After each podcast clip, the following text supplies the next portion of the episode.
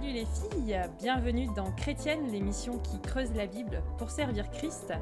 Je suis Aurélie Bricot et je vous accueille en compagnie de ma super co-animatrice Angie Velasquez Thornton. Et aujourd'hui, nous avons la joie d'être en présence de l'excellentissime Florent Varac, le seul, le vrai, l'unique. Bienvenue à tous. Bonjour Florent, bienvenue parmi nous. Comment vas-tu? Bonjour Aurélie, bonjour Angie. Écoutez, je vais bien et c'est vraiment un honneur pour moi d'être euh, dans votre émission et d'être avec vous. Donc merci de votre accueil et de votre invitation. Florent, euh, au cas où quelqu'un qui nous écoute euh, ne te connaîtrait pas, est-ce que tu pourrais brièvement te présenter, nous dire qui tu es et ce que tu fais? Bien sûr, alors je m'appelle Florent Varac, je suis marié avec Laurie, nous avons trois enfants qui sont grands maintenant mariés, nous sommes donc grands-parents. Ce que je fais, écoute, j'ai été pasteur pendant plus de 20 ans dans une église à, Lyon, et maintenant je participe à une implantation d'église et euh, je m'occupe plutôt de d'enseignement, de formation, à la fois à l'Institut biblique de Genève, au travers des podcasts, mais aussi en animant euh, des équipes missionnaires avec la mission au sein duquel je, je travaille, voilà, au sein de laquelle je travaille. Finalement, la question, c'est peut-être où tu n'es pas.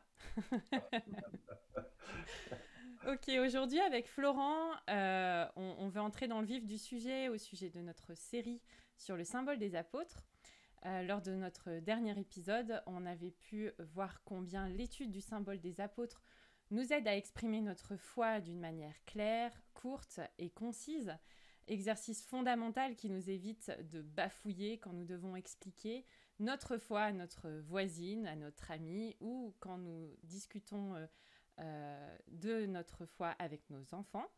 Euh, aujourd'hui, on démarre donc la première phrase du symbole des apôtres. Oui, c'est Je crois en Dieu le Père Tout-Puissant, Créateur du ciel et de la terre. Et ce qu'on remarque de tout de suite, grâce à cette première phrase, c'est que le symbole des apôtres ne tente pas de répondre à la question de l'existence de Dieu.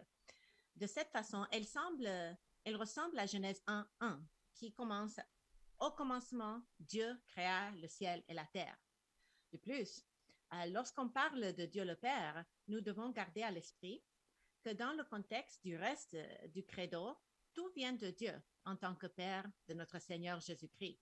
Nous devons comprendre que la paternité de Dieu ne dépend pas de nous, c'est-à-dire Dieu était Père bien avant la création de l'humanité. Dans l'infini euh, éternité du passé, Dieu était Père.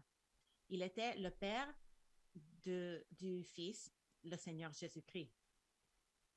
Donc, question euh, pour toi, Florent. On voulait aussi euh, faire mention ici du fait que Dieu est notre Père et non notre Mère. Dans une culture euh, de plus en plus radicale dans son féminisme, même au sein de l'Église, euh, ça vaut quand même la peine de toucher au moins en passant ce sujet. Qu'en penses-tu? Oui, je crois que c'est important de le noter. Euh, c'est pas, euh, à mon avis, le reflet d'une société machiste dans l'Antiquité. D'ailleurs, partout dans le monde méditerranéen, il y avait des, divinités féminines très puissantes qui étaient vénérées, qui étaient perçues comme centrales. Et donc la, mentalité euh, interne euh, de, ces civilisations, vous voyez tout à fait très, très nettement cette, euh, une divinité mère. Donc le fait que la Bible utilise Dieu, enfin, la, notion de père pour parler de Dieu, c'est significatif.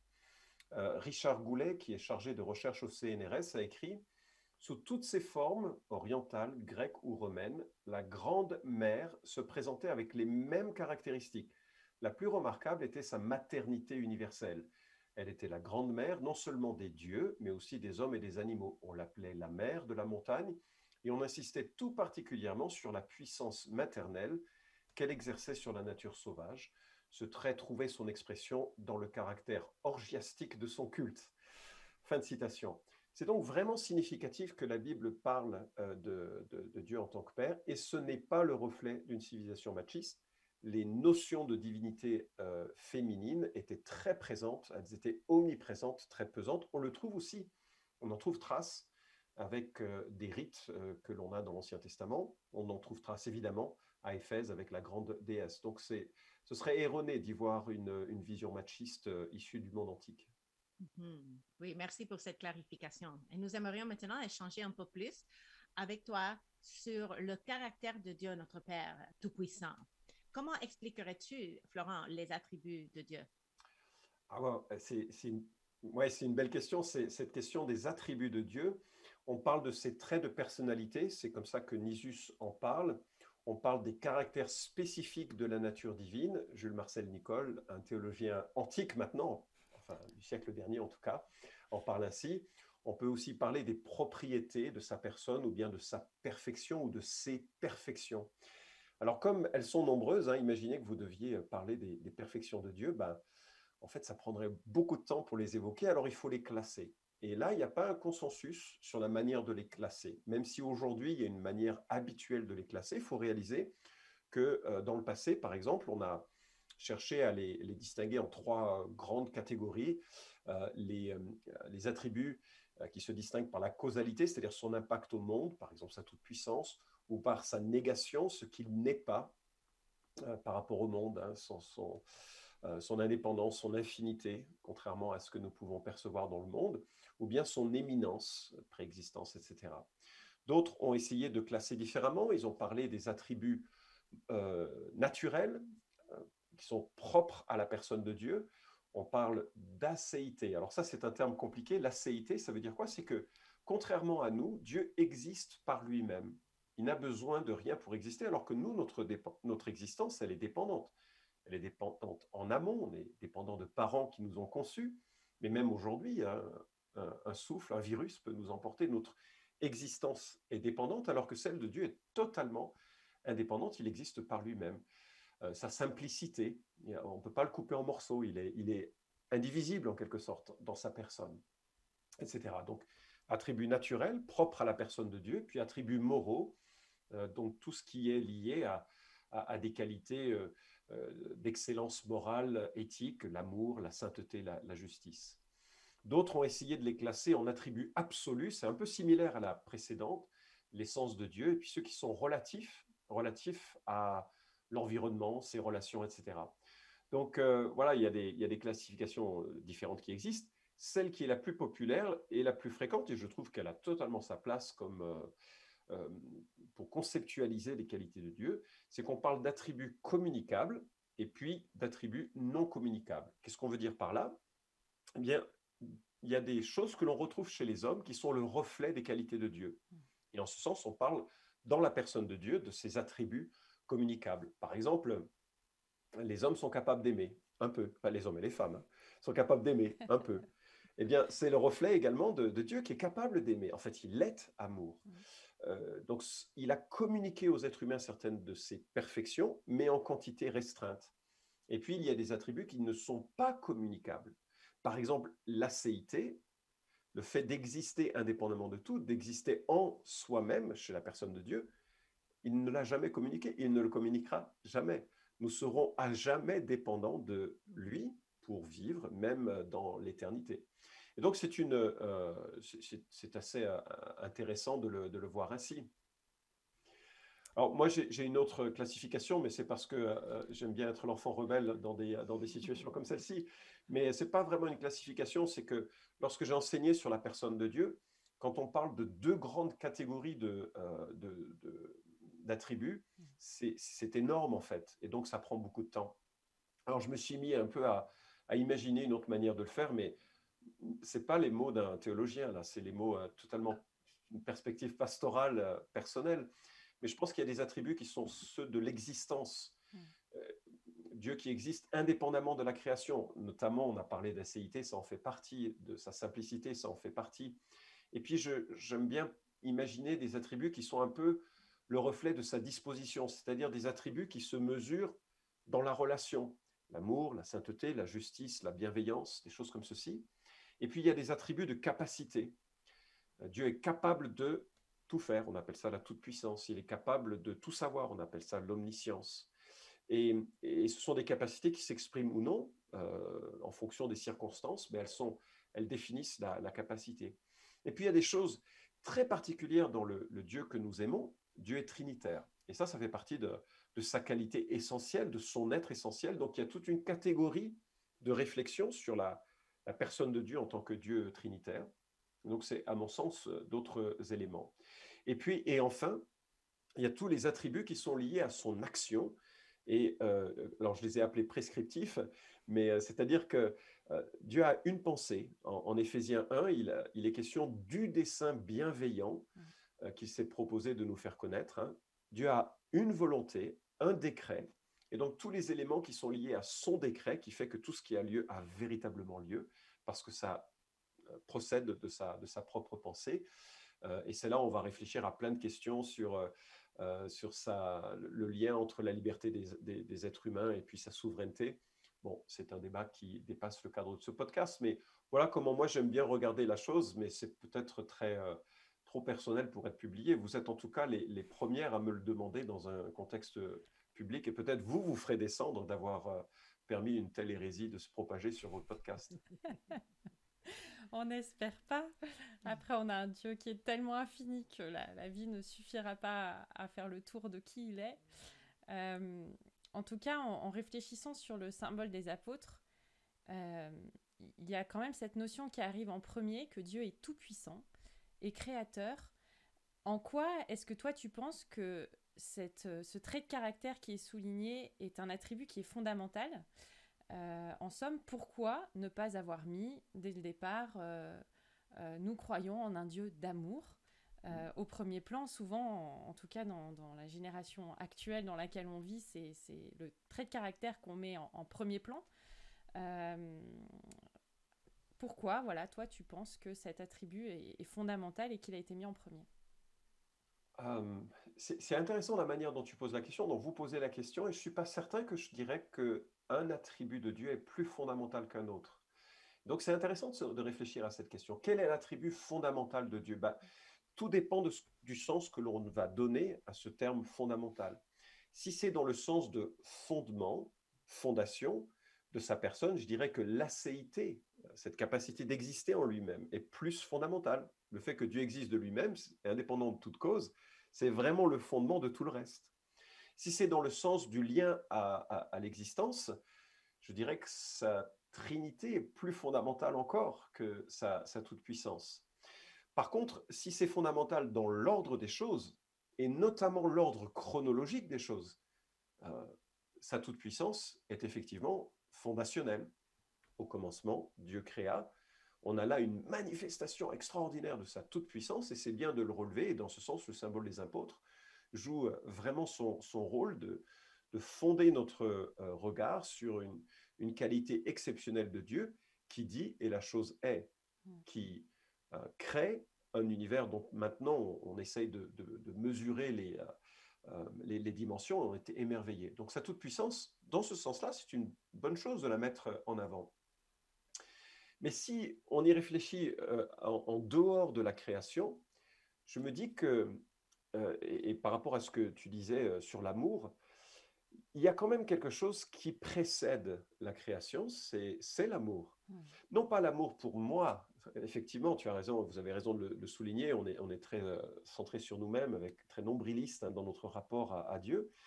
Mais avant que le monde existe, Dieu était dans un bonheur parfait et dans une communion parfaite. Et en ce sens, on pourrait quand même dire que l'amour est central parce que c'est euh, l'essence de sa personne qui s'est manifestée pendant toute l'éternité avant la création. Euh, la Bible parle du Dieu bienheureux, hein, en Timothée, euh, je crois, 1, 11 et 6, 15.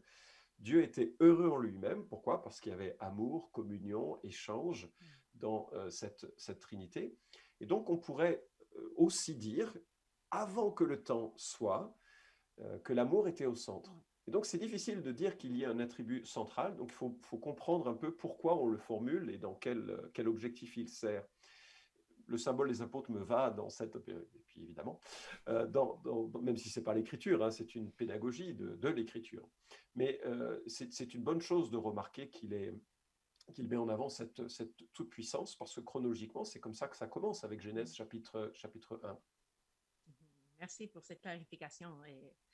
Um, euh, puisque notre désir dans ce podcast est de faire de la théologie pratique, pourquoi estimes-tu qu'il est important pour nous, pour notre connaissance, que, que nous euh, maîtrisons ces choses, quel impact cela a sur notre vie, mais peut-être aussi sur la manière dont nous exprimons notre foi?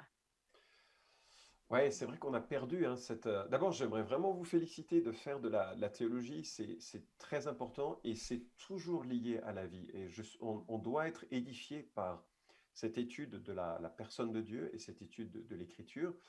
Euh, Calvin commence son institution avec cette phrase, Presque toute la sagesse que nous possédons, qui est en définitive réelle et véritable, présente un double aspect, la connaissance de Dieu et de nous-mêmes. Et je trouve remarquable parce qu'il y a vraiment un écho entre cette connaissance de Dieu que nous formulons au fil de notre lecture, au fil de notre réflexion, au fil de notre expérience aussi, au fil de nos expériences d'église et de l'enseignement que nous recevons ou pas parfois, et puis euh, les expériences que nous faisons au sujet de nous-mêmes. Et il y a un écho, parce que nous sommes créés à l'image de Dieu, il y a un écho. Donc connaître Dieu, ça permet de nous comprendre.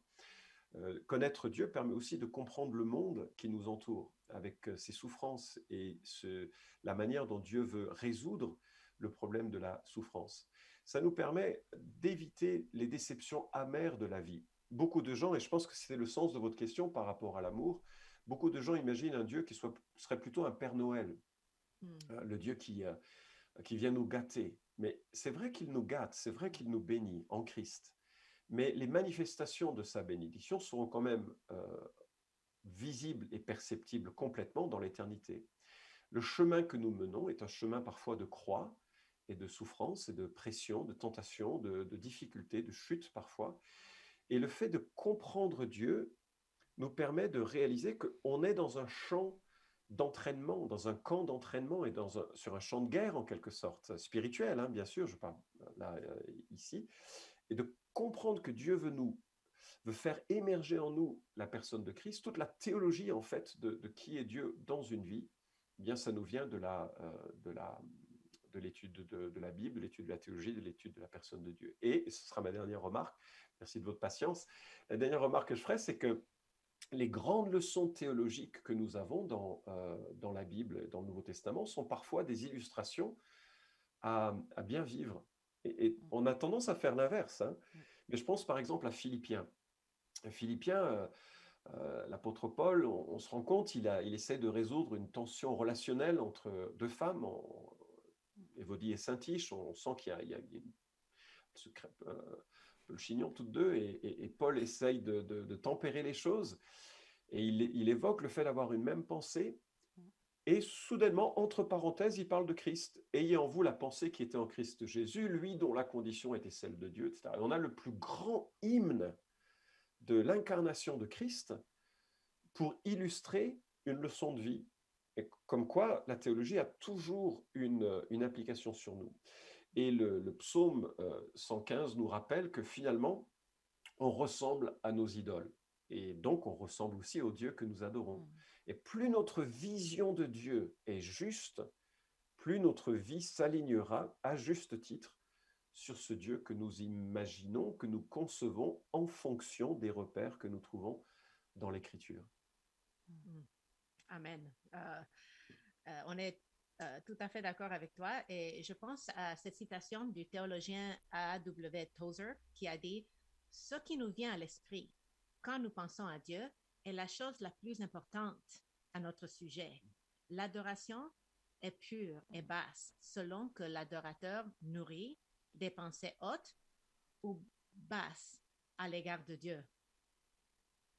Exactement. Et puis tout ce que tu dis, Florent, euh, me fait penser à, Job et à ce qui a été dit euh, au chapitre 42 et au verset 5. Euh, mon oreille avait entendu parler de toi, mais maintenant mon œil t'a vu. En fait, ça, ça m'invite à considérer le fait qu'on a un Dieu qui se comprend, mais aussi un Dieu qui s'expérimente, qui s'expérimente avec notre cœur. Et, euh, du coup, on, on, est assez curieuse dans notre podcast et on aimerait savoir comment toi, ta compréhension de, ces vérités-là, euh, ta compréhension de, ce Dieu et puis de cette vision biblique du monde que ça t'invite à- à cultiver, comment est-ce que ça nourrit ta propre relation avec le Seigneur?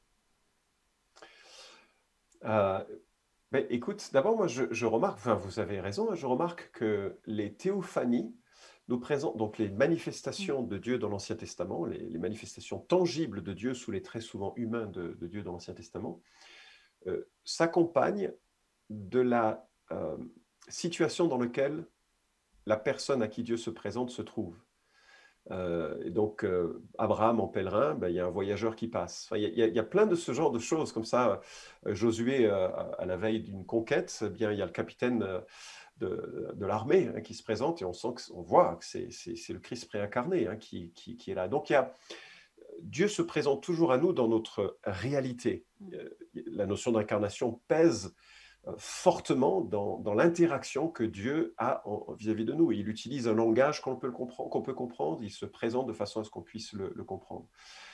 Et, et, je crois qu'il faut vraiment avoir cette, euh, cette idée que la théologie s'inscrit dans notre, euh, dans notre vie. Et moi, je me, je me souviens, enfin, tu, as cité euh, Job chapitre 42, et ce verset, ce verset qui conclut une lutte absolument terrible que Job avait avec lui-même, avec ses amis et avec Dieu en même. Hein.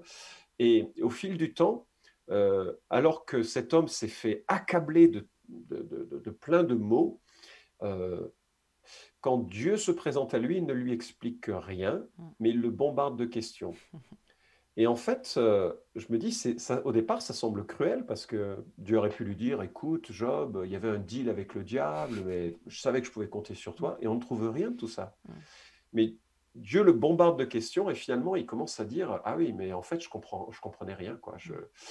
Et, et, je me souviens que dans, une étape de ma vie où j'étais euh, assujetti à, vraiment de grosses difficultés personnelles, où j'ai dû jeûner, prier, m'éloigner, prendre du temps, où j'avais l'impression que je lâchais l'affaire, même avec, euh, dans ma relation avec Dieu.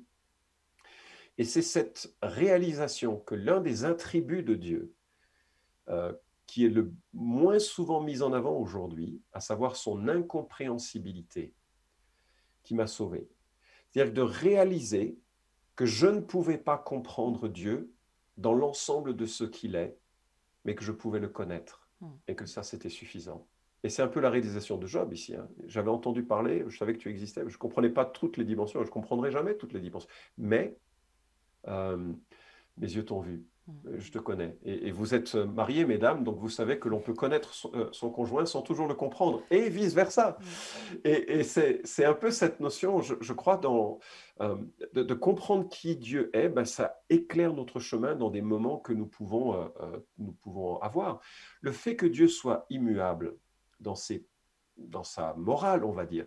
C'est quelque chose qui est super important quand on, doit faire des choix moraux. On se dit, mais Dieu ne changera jamais d'avis. Il ne fera pas des exceptions pour moi. Euh, le fait que Dieu soit juste et qu'il ne fait pas d'acception de personne.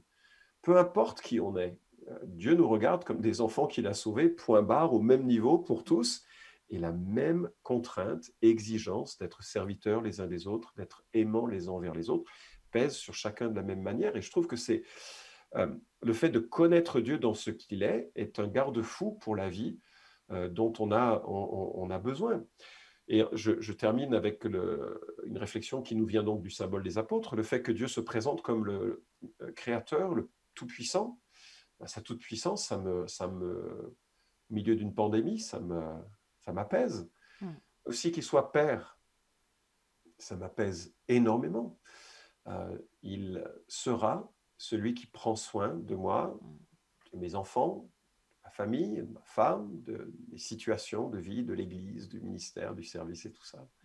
C'est très important la compréhension qu'on a de Dieu, qu'elle soit juste. Et parce que dans le sens inverse, euh, il y, euh, y, a des situations tragiques. Quand on s'attend à ce que Dieu réponde à toutes mes prières comme je veux, ben, quelle déception. Et moi, je me souviens, je ne sais pas si j'ai le temps d'une illustration, vous couperez si ce n'est pas le cas, mais je me souviens d'un collègue qui était euh, dans les camps de la mort du Cambodge euh, sous euh, Pol Pot. Et il a réussi à s'enfuir avec un, autre pasteur. Et donc, il s'est mis à fuir, courir, courir, courir, courir. Et puis, ils ont entendu que les sirènes ont retenti, qu'ils ont, conformément à leurs habitudes, une armée, enfin pas une armée, mais quelques soldats s'étaient mis à les poursuivre. Et là, il s'est mis à pleuvoir. Vous savez, au Cambodge, quand il pleut, ce n'est pas des gouttes, hein, c'est vraiment des, grosses gouttes qui, vous empêchent de marcher. Et donc, ils ont, ils ont dû se réfugier sous un pont. Et là, pendant trois jours et trois nuits, ils ont supplié Dieu que Dieu fasse euh, en sorte que la pluie cesse. Et Dieu n'a pas répondu. Et pour mon collègue, euh, qui a quand même pu s'en sortir, pendant 20 ans, ça a pesé sur son cœur comme Dieu, dans le moment où j'avais besoin, tu n'as pas répondu à ma prière. Et comme une amertume. Et 20 ans plus tard, il a appris que euh, a rencontré ou un des soldats ou des, gens qui étaient sortis du, du camp que euh, à cause de la pluie, les soldats avaient, fait, euh, avaient rebroussé chemin.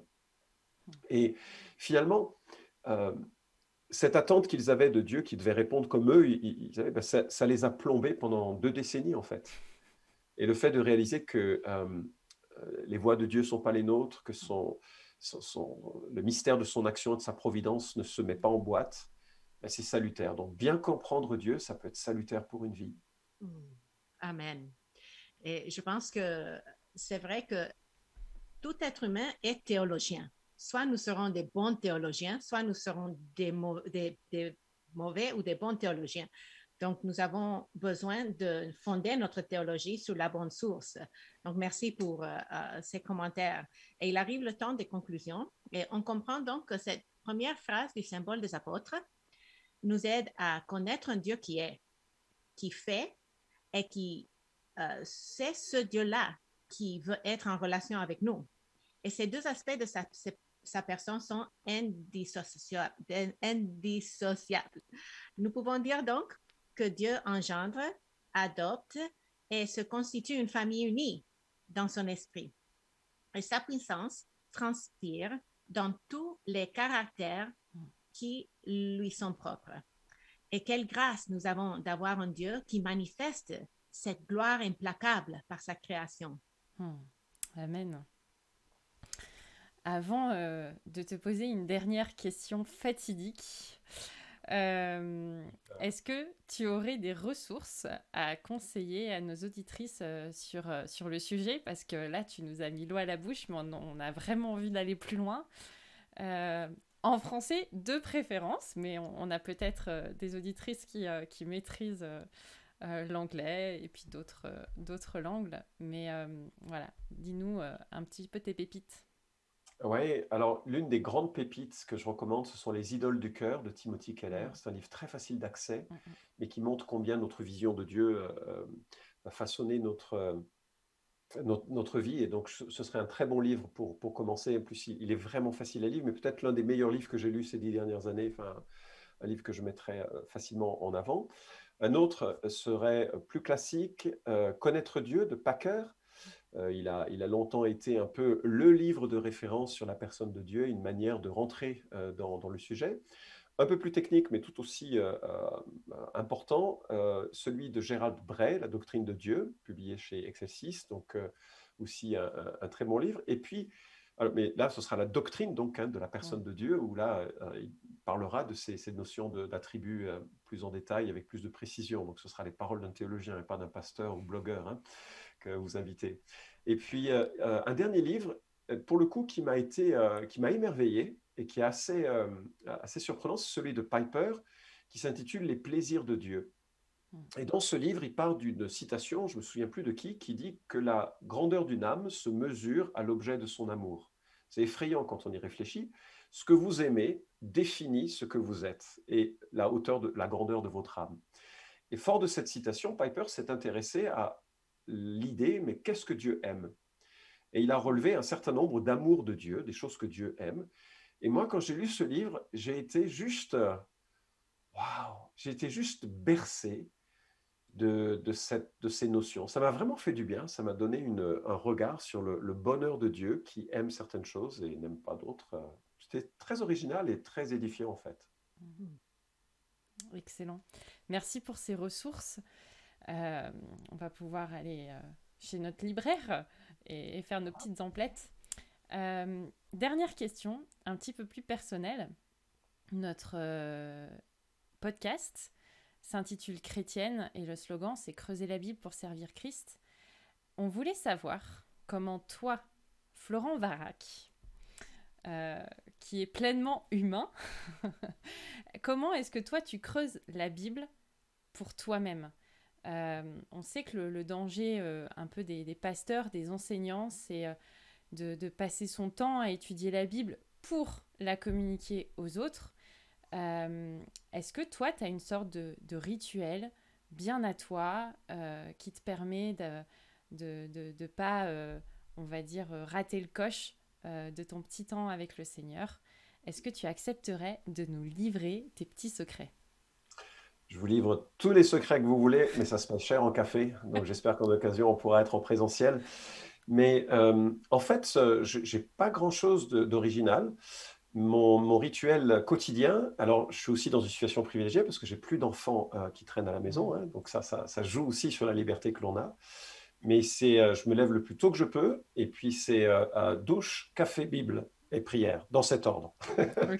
Parce que sinon, je ne suis pas réveillé euh, si les deux étapes précédentes euh, n'y sont pas là. Et j'essaye de lire la Bible dans son ensemble une, une fois par an, peut-être parfois deux fois par an, mais c'est plutôt rare. Mais c'est donc c'est voilà, généralement je lis sur quatre livres à la fois, deux dans l'Ancien Testament, deux dans le Nouveau Testament. Pardon. je suis désolé. Euh, donc j'essaye de lire dans euh, quatre livres de la Bible à la fois, deux dans l'Ancien Testament, deux dans le Nouveau Testament. Et, donc je parcours quand même le Nouveau Testament plus souvent que, l'Ancien Testament, mais ça me, ça me permet d'associer un petit peu euh, ce, que je lis, euh, les textes les, uns aux autres. Après, j'ai essayé, mais je n'ai pas été très fidèle, de traduire un, évangile. Donc là, c'était un ou deux versets par jour. Mon grec est quand même assez rouillé, mais c'était juste pour être me, forcer à m'immerger de nouveau, réfléchir au sens. Et, euh, et puis, je crois aussi qu'il y a eu des périodes où j'avais besoin d'autre chose. Donc, quand j'étais jeune leader, jeune converti, quand je passais de jeune converti à jeune leader, j'ai recopié le Nouveau Testament, je crois, deux fois. Non, pas tout le Nouveau Testament, absolument, mais l'essentiel du Nouveau Testament, en recopiant les versets par euh, thème théologique. Donc, je, mmh. à l'époque, il n'y avait pas beaucoup de livres hein, sur la, doctrine de Dieu, sur la doctrine en général.